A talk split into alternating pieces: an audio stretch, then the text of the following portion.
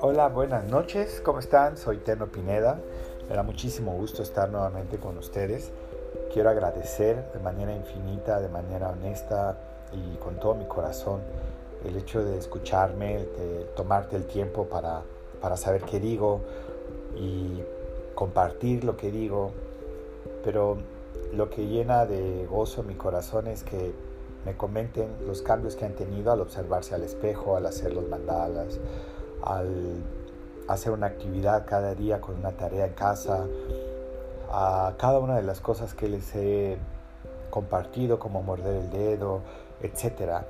Créanme que el saber que les ha cambiado mucho, que les ha ayudado, que les ha permitido hacer muchas cosas más, es, es para mí una gratitud y un gozo, una responsabilidad también, porque siempre he tratado de lo que les digo sea no solo verdad, sino que se vean los frutos, la recompensa, el, el hecho de que ustedes no solo invierten en la consulta, sino también en el tiempo, en la distancia para venir a verme y que lo que yo les diga pueda ser de provecho. Y eso es lo que ha hecho, de verdad, que ustedes compartan mi terapia a través de estos últimos 15 o 16 años. Así que quiero esta noche, aparte de agradecerles, igual que las otras podcasts, a, compartirles algunas de mis enseñanzas o experiencias y ejercicios. El tema más eh, quizá repetido de las preguntas o comentarios que me hacen es ¿cómo puedo hacer para el insomnio? Creo que les está dando este mal por el desorden de no tener clases, de tener unas vacaciones más largas de lo normal, porque muchos lo pueden estar tomando como vacaciones, el hecho de no tener los horarios claros o específicos de escuela, etc. Entonces, la primera parte que de este podcast es darles un consejo que ha ayudado a mucha gente, incluyéndome a mí, que lo recomiendo mucho en problemas o trastornos, sobre todo del sueño y es, no importa a qué horas te duermas, pero despierta a la misma hora. Y al despertar es levantarse, ir a la cocina y tomarte un vaso con agua. No es despertar y tener tu vaso de agua al lado de la cama, no. Es despertar a la misma hora, no despertar hoy a las 9, mañana a las 12, pasado a las 4 y entonces vas y te tomas el agua, no. Es despertar a la misma hora. Vamos a suponer que estás estudiando ingeniería o estás estudiando derecho o vas a trabajar todos los días y entrabas a las 7. Entonces te despertabas a 5.40 y hacías todo tu ritual para poderte ir y llegar a las 7 a trabajo a la escuela. Bueno, ahora que no estás yendo porque hay una contingencia, porque tenemos que estar en casa, porque estás en cuarentena por la enfermedad o la pandemia, bueno, y todo se dio más tarde. Las clases ya no son a las 7, ahora son a las 8. El trabajo es a las 9 en lugar de las 7. Despierta a la misma hora, a las 7.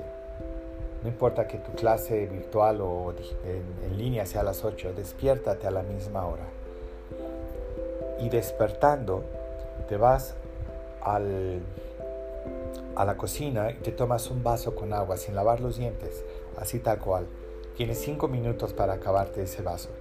El vaso tampoco debe ser tan grande, debe ser entre 300 y 500 mililitros, porque algunos de ustedes tienen vasos gigantes de hasta 2 litros. No, es un vaso de forma decente, agua simple, te la tomas y te esperas media hora antes de volver a desayunar algo o comer algo.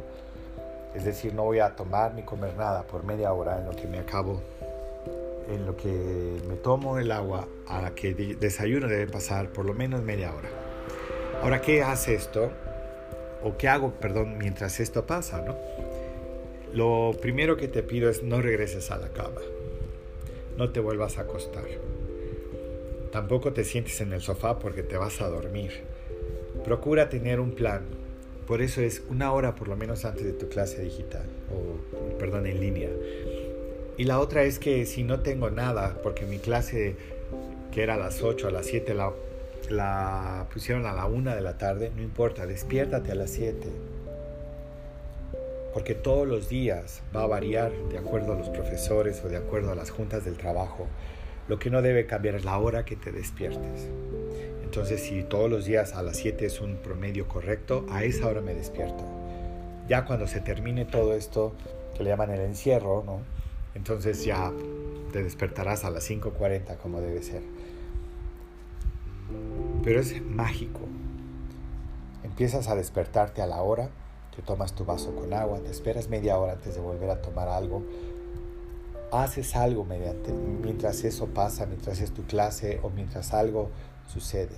Pero no te cuestes, no te duermas otra vez, ni te sientes en la sala. Puedes ir a caminar, puedes salir, puedes estirarte, lo que tú quieras, menos llegar a dormirte. Porque no importa la hora en que te duermas. Es importante que tu cuerpo sepa la hora que despiertas. Y esta es la clave del o el secreto de mi terapia. Si tú le indicas al cuerpo a qué horas despiertas y lo primero que importa eres tú al tomar el agua, estarás dándote un lugar importantísimo. Podrás en la noche, a los pocos días, si no es que a los tres, dos días, regresar a tu normalidad y dormirte a tiempo. Aunque la serie esté genial, aunque el programa esté increíble o la película o el chateo o la videollamada, empezará tu cuerpo a pedirte auxilio y darte la oportunidad de dormir. Y entonces ahí es donde tú puedes llegar a la cama, darte esa oportunidad y dormirte. Este consejo lo he dado por muchísimos años y está en dos de mis libros y ha apoyado a mucha gente, incluyéndome a mí. Ustedes pueden, los que me conocen saben que a las 11.45 yo ya estoy casi dormido y a las 12 se acabó. Y dice, oye, pero ¿cómo le haces en la facultad de medicina? ¿Cómo le haces para, pues estudio en todos los demás horarios, pero mi cuerpo me pide ese auxilio, me duermo y despierto a todo dar. El día es para estar activo y la noche es para dormir. Entonces, es importante si ustedes pueden apoyarme en hacerlo y verán qué maravilla. Ahora quiero comentarles algo muy curioso que pasó hace años cuando yo estaba en finales de la primaria. Eh, muchos saben pues que yo soy muy dragón, me encanta la fruta, las verduras, la carne, todo, todo. Soy muy dragón. Y un día mi madre trajo unas manzanas. Entonces eran tan perfectas, tan bonitas, que dije, no, esta no la puedo comer porque se va a hacer fea. Entonces, no, no, no, no. Y además me gustaba mucho el arte, me gusta, y entonces yo empecé a pintar entre los 7 y 8 años. Y la quería guardar para pintarla, porque era una manzana perfecta. Mi padre me había regalado varios bastidores, como 10 o 12 bastidores para ir pintando. Entonces vi la manzana y dije, esta va a ser para eso. Y entonces la guardé, la puse en el refri. Y llegó mi hermano Jorge, que me lleva unos 9 años por ahí, y ya adolescente él, llega, siempre llegaba cantando y tarareando música de esas de, de su tiempo, de rock y demás. Y entonces llega, abre el refri, ve la manzana y le da una mordida así, ¡bram! súper rica. Y le digo, uy, esa era mi manzana y la estaba guardando. Me dijo, uy, too late. Así es la ley del revólver. Entonces comió la manzana, siguió de largo, porque pues había más manzanas. Nunca teníamos la costumbre de ponerle nombre a nada de nosotros, todo era de todos. Entonces el que primero llegaba al plátano, a la manzana, al payo, lo que fuera, pues así era. Entonces no me molestó ni nada, pero me intrigó qué es la ley del revólver. Así que me puse a averiguar, en qué época no había Google, ¿verdad? Traté de buscar, mi padre nos compró una enciclopedia y siempre que preguntábamos algo nos mandaba ahí. Y por eso casi no preguntábamos, pero siempre teníamos que preguntar y decía, para eso está la enciclopedia. Y entonces la abrí, la ley del revólver. Y era una ley que se usó en el tiempo de los vaqueros, en el tiempo de, hace muchos años, donde la ley tenía que quedarse a veces en un duelo, o la inconformidad con otra persona en un duelo, y el que tiraba primero, el que disparaba ciertos pasos, volteaba y ¡paz! y disparaba, pues vivía. Entonces fue las primeras enseñanzas donde entendí la practicidad de la vida y de los mensajes que están en todo lo que hacemos, que a veces no nos ponemos o no ponemos esa sintonía. Y lo curioso de esto fue que entendí que el vaquero que está poniendo en juego su vida, su familia, sus sueños, tiene unos segundos para ser el primero en sacar la pistola y disparar por su honor. Y esta historia de la ley del revólver la cuento en el libro de La curación del alma, porque es fantástico. ¿Cómo aplico esto a mi día con día, a mi vida hoy? Y entonces entendí que el primero que perdona, gana. El primero que acepta el error, gana. El primero que expresa su sentimiento, el primero que entiende el sentimiento de los demás, gana. El primero que levanta la mano y dice yo tengo una duda, no entiendo, gana. El primero que sirve, el primero que apoya, el primero que gana. Y entonces lo empecé a aplicar de ese punto, como si yo siempre tuviera que luchar por mi honor, sacar mi revólver rápido y disparar primero. Los que me conocen, tanto en la universidad, en el hospital, en el consultorio, en las calles, en los autobuses, saben que soy el primero en saludar. No me espero a que me saluden. Soy el primero en decir buenos días, buenas tardes, el primero en dar gracias, el primero en reconocer lo bien que me atienden, el primero en, empezar la plática.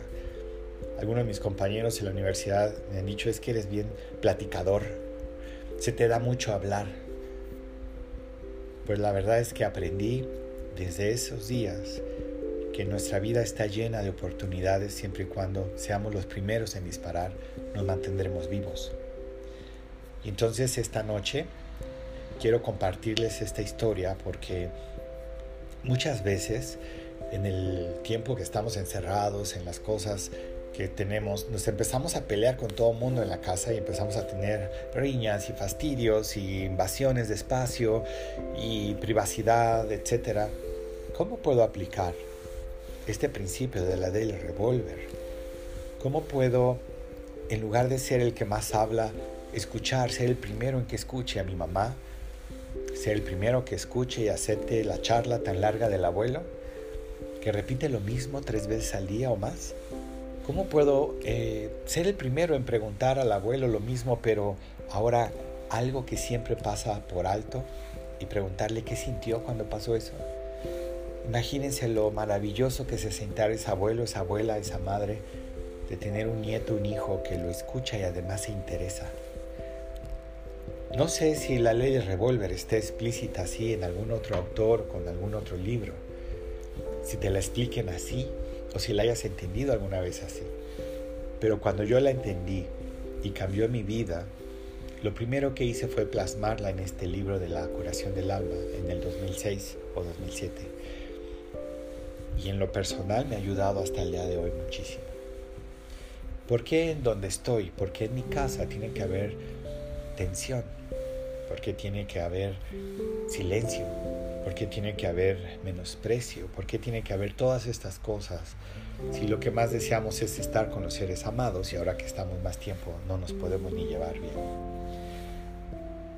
Imagínense si ustedes pudieran interesarse cuando su hijo les dice, de 8 o 9 años, quiero ser luchador, mamá. En lugar de decir, ¿cómo es posible? Preguntarle, ¿y qué te gusta de la lucha libre? ¿Quién es tu luchador favorito? No, mamá, quiero ser bombero. Decirle, no, ni se te ocurra preguntarle, ¿por qué? ¿Qué te gusta de los bomberos? ¿Qué es lo que más te gusta de ser socorrista? ¿Qué es lo que más te gusta de ser abogado, de ser médico? En lugar de decir, no, ellos no duermen, nunca tienen vida social, etc. Creo que este podcast no es tan, tan largo, pero yo sé que les va a ayudar mucho tanto a dormir mejor, les va a ayudar a tener una disposición de mucho más disposición, le decimos este, a la, ¿cómo le llamaríamos? Más entrega, más interés ser el primero en que saca la pistola y dispara con, con esta gratitud, con esta bondad, con esta intención de escuchar, con este interés de saber. Imagínense ser el primero en, en, leer un poquito más de lo que dice el maestro, de lo que me enseñó en su diapositiva, ir al libro y ser el primero que descubra por qué la arteria tal y por qué el nervio tal y por qué todas estas cosas que a veces no nos gusta ni preguntarnos. Y entonces podremos eh, entender un poquito más sobre la ley del revólver. Y por último, hay una historia que está en el libro de la curación del alma que se llama ah, o es sobre los suaviduditos. Y esta yo quiero contárselas en, el siguiente podcast. Y espero me recuerden y me hagan ahí mención. Es sobre unos eh, seres pequeños y suavecitos que cuando se mira un suavedito con otro suavedito se mandan un suavecito. Entonces vale la pena, me recuerda nada más. Y lo que quiero terminar hoy es sobre unos temas que me han escrito algunas de las pacientes o pacientes también, alguno que otro varón, sobre el hecho de la forma en que están viviendo en casa, la forma en que están viviendo en sus relaciones, la forma en que están viviendo en sus trabajos, eh, la situación del miedo. Y fíjense que hacía muchos años que supe de una historia que había en una isla unos changos y estos eran como para mascota. Entonces iba la gente, los cazadores, y ponían las redes, atrapaban los changos y las que estaban preñadas y algunos pequeños se lastimaban entre la red y tenían fracturas. Entonces trataron de diseñar algo más cómodo y dijeron, bueno, pues vamos a hacerlo a través del, de un rifle y un dardo para dormirlos, ¿no? Pero era tan poderoso, tan fuerte para algunos de los changuitos que atravesaban los miembros. Entonces alguien por ahí se le ocurrió poner una caja de alambre y quizá algunos de ustedes ya han escuchado esta historia. Yo quiero contarla para algunos de los que me han escrito que están viviendo algunas situaciones complicadas. Y ponían estas cajas, que era de alambre, o sea, se veía a través de ellas, ponían una nuez o un, un fruto, el cual no podía pasar por cierto orificio, pero la mano del chango sí pasaba por ahí. Entonces las colocaron, las amarraron muy bien, las sujetaron y llegaron los changos. Una por una de estas cajas fue ocupada por un chango. O sea, el chango metía la mano, tomaba la fruta y trataba, batallaba por sacar esa nuez o esa fruta en especial. Y cuando la mayoría de las cajas, sino que todas, estaban ya con un changuito, los cazadores se acercaron a cada uno de ellos. Estos con facilidad atraparon a los changos, pero los changuitos, aun cuando gritaban, se desesperaban, lloraban y veían a su peor enemigo acercarse. En ningún momento se les ocurrió soltar la nuez, sacar la mano y huir. Entonces, yo quiero aplicar hoy un poquito sobre la ley del revólver y este ejercicio de los changos o esta historia. Si hay situaciones en tu vida en las que no estás a gusto, estás sufriendo, ves el colapso. Piensa qué es lo que te sujeta a esa caja o a esa trampa. ¿Qué puedes hacer hoy para soltar la nuez y salir huyendo? Lo que sí quiero que pienses es que mi hijo o mi hija nunca va a ser una nuez. Mi hijo o mi hija es una extremidad mía es parte de mí. Mi casa, mi familia es parte de mí. Entonces, dentro de lo que estoy sufriendo, dentro de lo que estoy pasando, puede ser una situación falsa, algo que no es correcto, a lo cual yo me estoy sujetando y que no es necesariamente tan valioso como para perder la oportunidad de la libertad o de seguir libres. Entonces, para todos los que me han escrito, para todos los que me han pedido este consejo, con todo cariño se los doy. Tomen su vaso con agua en las mañanas, despiértense a la misma hora, por favor. No resistan en la noche cuando esto empieza a hacer efecto, duérmanse, disfruten del descanso, espérense media hora antes de desayunar o comer algo. Ubiquen la ley del revólver en sus vidas y sean los primeros en ganar.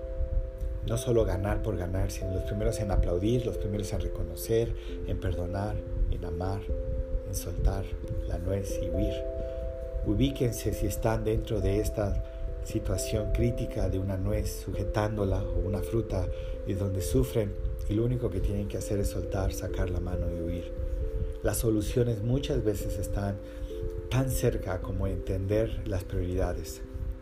Les quiero mucho, les agradezco que me escuchen, espero que puedan compartir este podcast y les mando un mega abrazo.